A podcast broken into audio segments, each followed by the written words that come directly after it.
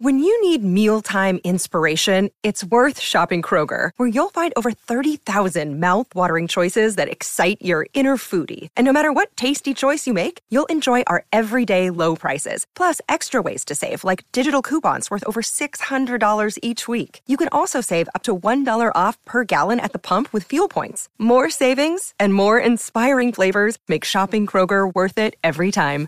Kroger, fresh for everyone. Fuel restrictions apply. Buenos días a todos, soy Víctor Abarca y estás escuchando Expreso con Víctor, el podcast diario sobre tecnología, tecnología que importa y cultura digital. Bien, si la primera semana de junio nos dejaba el Google I.O. y las novedades referentes al nuevo Android un montón de noticias, la segunda semana entramos fuerte con el evento de Apple para desarrolladores del Worldwide Developers Conference y la anterior semana tuvimos L3, la mayor feria de videojuegos que se produce en todo el año. Pero ya estamos a 21 de junio y habiendo entrado oficialmente en el verano del 2021, se nota que las compañías ya empiezan a reducir la fuerza, cosa que agradezco, y las noticias irán apareciendo un poco más a cuentagotas, pero aún así habrá momentos para tomarnos este expreso. Bien, empiezo. La semana pasada te comentaba sobre cómo Peter Liu, CEO de OnePlus, dijo que su compañía y también Oppo se unirían para poder unir fuerzas, sobre todo en la parte de I D, en la parte más de operaciones. Pues bien, parece que la integración será que OnePlus estará dentro de Oppo. Aunque funcione de forma independiente, es una, se crea una especie de submarca dentro de la compañía. Sin embargo, no se cree que las cosas vayan a cambiar mucho para los compradores de OnePlus, ya que se seguirá irán haciendo las cosas del mismo modo tal y como habíamos visto en los últimos dos años, que vimos como algunos diseños de Oppo se veían en los OnePlus y viceversa. Esto es simplemente una forma más de reconocer esta unión que ya sabíamos que iba a suceder más pronto que tarde en los últimos años. Y bien, continúo con una noticia que ya empecé a comentar un poquito también la semana pasada y es que Spotify Green Room ya es una realidad. Es una nueva aplicación que funciona exactamente igual que Clubhouse, pero nos permite guardar las charlas y convertirlas en podcast. Bueno, es tan parecida que la aplicación de Spotify está basada en el mismo código que ya existía y que fue el que utilizaba la gente de Clubhouse para construir su aplicación. Para meterte, a diferencia de la red social de Clubhouse, solo necesitas hacer login con tu cuenta de usuario de Spotify. Ya está, punto. Además, a diferencia de Clubhouse, sí que busca ofrecer una retribución a los creadores y ha creado un Creators Fund, un fondo del que aún no conocemos detalles, pero que parece que el plan es rentabilizar no solo la plataforma, sino también compensar a los creadores. Bien, Continúo con una noticia referente a Google, porque está trabajando en un dispositivo Find My muy al estilo de Apple. Bien, los AirTags son el pico del iceberg sobre lo que significa el Find My para Apple, una red de dispositivos conectados de forma completamente anónima y que respeten la privacidad, pero que sirva para triangular la posición de otros dispositivos que tengan chips para que emitan su, posición. Bien, pues si Find My ya hace años que lo tenemos en nuestros dispositivos, dispositivos fue hace un par cuando se actualizó a, esta especie de nueva forma, ¿vale? En la que incluso puede ser que no tengas conexión a una red de datos ni wifi, como por ejemplo, imagínate un MacBook que te lo dejas en un taxi y a través de esa especie de red que se crea entre todos los dispositivos podemos lograr saber la posición de ese MacBook en ese taxi que nos hemos dejado. Bueno, pues cuando Apple em, se abrió a esta nueva forma de negocio fue cuando llegaron también los AirTags, que al final lo que hacen es eso, es utilizar la posición de, em, la, o la, mejor dicho, la red que se crea con todos los dispositivos de Apple para triangular la posición de un dispositivo en concreto. El dispositivo en concreto no tiene una red de datos ni nada.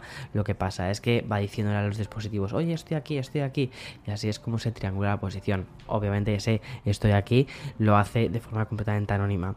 Bien, pues Google estaría haciendo lo mismo para para permitir a los usuarios de Android localizar sus teléfonos y otros accesorios. Hasta ahora el Find My Device de Google funcionaba cuando el dispositivo estaba encendido y tenía señal. Además, tenías que haber habilitado la localización previamente. Ahora buscan solucionar eso creando una red que se conecte entre sí, vamos, al más puro estilo de lo que lo hace Apple. Pero es que mm, tiene todo el sentido del mundo porque Android tiene casi 3.000 millones de dispositivos que están eh, con, la, con, la, plataforma de Android. Entonces, sacar una red de este calibre es, es una pasada de potente. Y ojalá que lo saquen pronto porque creo que pueden solucionar esas pérdidas de teléfonos de muchísimos usuarios de, de Android. Bien, y voy a pasar ahora al sponsor de este programa. Bien, disculpa que hoy tenga la voz un poquitín más apagada, pero es que ayer em, dormí con el aire acondicionado, he debido coger un poco de frío en la garganta y me duele un poco. Entonces por eso estoy intentando no alzar demasiado la voz ni nada parecido, ¿vale? Porque tengo que cuidarme, que al final gran parte de mi trabajo es con la voz, es aquí sentándome contigo, tomar un café y delante de un micro. Entonces es importante cuidar eso. Bien, el formato corto para contar historias está de moda. ByteDance de la compañía madre de TikTok ha duplicado sus ingresos respecto al año anterior, llegando a los 34 mil millones de dólares, que esto supone un 111% más de crecimiento respecto al año anterior. Vale, los Reels, que fue la respuesta de Instagram a esto de TikTok, va a meter anuncios de hasta 30 segundos entre los Reels. Funcionará muy parecido al, a lo que vemos ya en los Instagram Stories. Van a ser historias en formato vertical y vamos, ya lo, lo conocemos.